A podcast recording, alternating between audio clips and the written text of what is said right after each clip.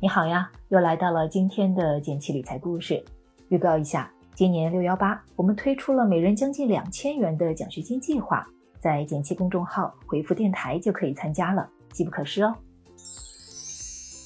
来看看今天的内容。前几天公布了一份上市公司的分红榜单，有意思的是，排名靠前的清一色都是银行股。算一算，一些股票的股息率都能超过百分之六了。有些小伙伴就想了。那是不是买银行的理财产品，可能赚的还不如它的股票分红来得高呢？真的是这样吗？如果有一笔闲钱的话，是买百分之三的银行理财好，还是买股息率百分之六的银行股好呢？我们知道，在股票的背后是一家家真实存在的上市公司，你买入几百股的股票，就相当于你拥有了这家公司的股份，成为了这家公司的股东。上市公司的奋斗目标呢，其实和我们个人一样，也是多赚一点钱。那现实中，假设一家上市公司今年赚钱了，那么年底它就可能会掏出一部分钱分给股东，这就是我们通常说的现金分红。换句话来说呢，分红就可以让我们成为上市公司的收租人，毕竟有管理层帮忙经营打理资产。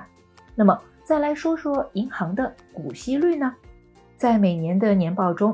各家银行都会公布自己的分红计划，就像工商银行，二零二一年就预告每股呢派息是两毛九，也就是说，假设你持有一万块的工商银行股票，不考虑分红税的话，就能拿到六百多块的收益，股息率呢超过百分之六，比一般的银行理财收益要高出不少。而且呢，从过去十年的数据来看，国有大行普遍比较慷慨，平均股息率能达到百分之五。不过呢，关于分红，还有一种说法也是比较多的，说分红其实就是拿自己左口袋的钱放到右口袋，没有什么实际意义。因为公司虽然分红了，把钱给到股东，但也会从股价里扣除这部分，股价呢会出现对应的降幅。因此，很多人也就认为现金分红没什么意义，是我们拿回了自己的钱而已，并不是上市公司分给我们的。这个说法呢，其实有一些理解上的偏差。给大家举一个鸡生蛋的例子吧。一只母鸡的体重呢，跟三十个鸡蛋的重量相接近。那母鸡每天生一只蛋，连生三十天后，这只鸡的体重会不会归零呢？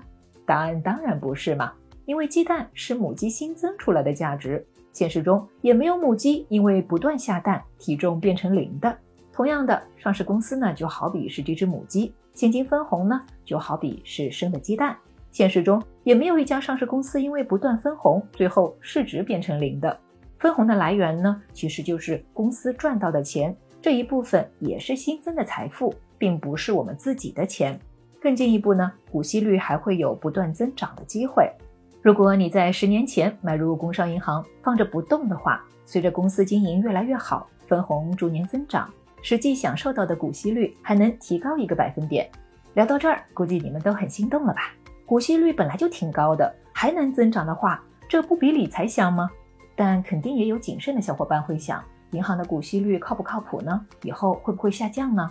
实际上，股息率会受到股价和分红金额两个因素的影响，而这两个因素呢，又和银行业的发展情况是息息相关的。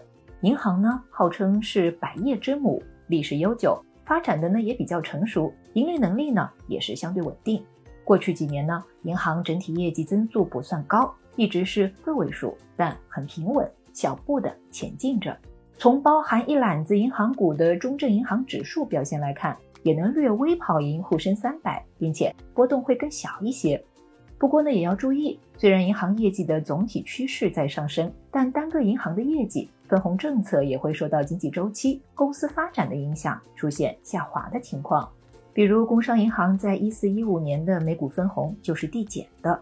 另外呢，随着上市银行数量的增多，有一些银行的经营情况需要格外注意一下。一方面呢，我们最好避开那些营收、净利润下滑、经常收到监管部门罚单的银行；另一方面呢，地区性银行的经营情况往往和所在的区域关联度很高的。比如在企业家活跃度高、贷款意愿强烈的时候，当地的银行业绩会不错；但等到了经济困难时期，遇上贷款回款不及时，银行的业绩也会被拖累。说到这里呢，你可能觉得银行股的风险也挺高的。毕竟买银行理财一万元本金几乎是不亏的，但是买银行股，万一个股下跌，不就亏了吗？这个说法也没错，但是不够客观。首先呢，买股票和买银行理财这两者承担的风险本身就不一样。其次呢，从客观来看，银行股的股价波动相对来说还是比较小的，尤其是国有大行。以工商银行为例，过去一年它的最大回撤是百分之十，这意味着万一在最高点买入一千元的最大浮亏是一百元。所以，如果你考虑买银行股，涨跌幅都不算大的国有银行是更适合长期持有的。比如说，拿三年以上不用的闲钱买入银行股，长期持有的话，既可以每年拿股息，本金也不会出现大幅缩水。说了那么多，那么该买哪只银行股比较好呢？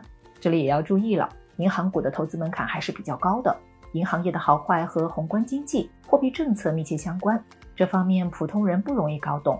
另外，买银行股你要学会看银行的财报，它和普通企业的财报还不太一样，有许多专业术语，普通人理解起来还挺有难度的。投资中有句话叫“不懂不投”，如果你对银行的业务一点都不熟悉，闭着眼睛买个股，风险还是挺大的。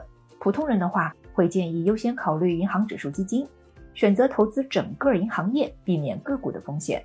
比如说中证银行指数，它包含了三十只银行股。比买一两只个股风险更低了。跟踪中证银行指数的基金挺多的，你可以在场内或者场外的基金购买平台进一步了解一下。那么今天关于银行股和银行理财的话题就和你聊到这儿了。不要忘记参加我们这个六幺八的奖学金计划，每人最高将近两千元，完成学习就能领。在简七独裁公众号回复电台就可以参加了。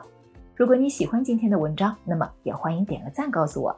订阅内容每周一到周五，简七在这里陪你一起听故事、学理财。我们下次见，拜拜。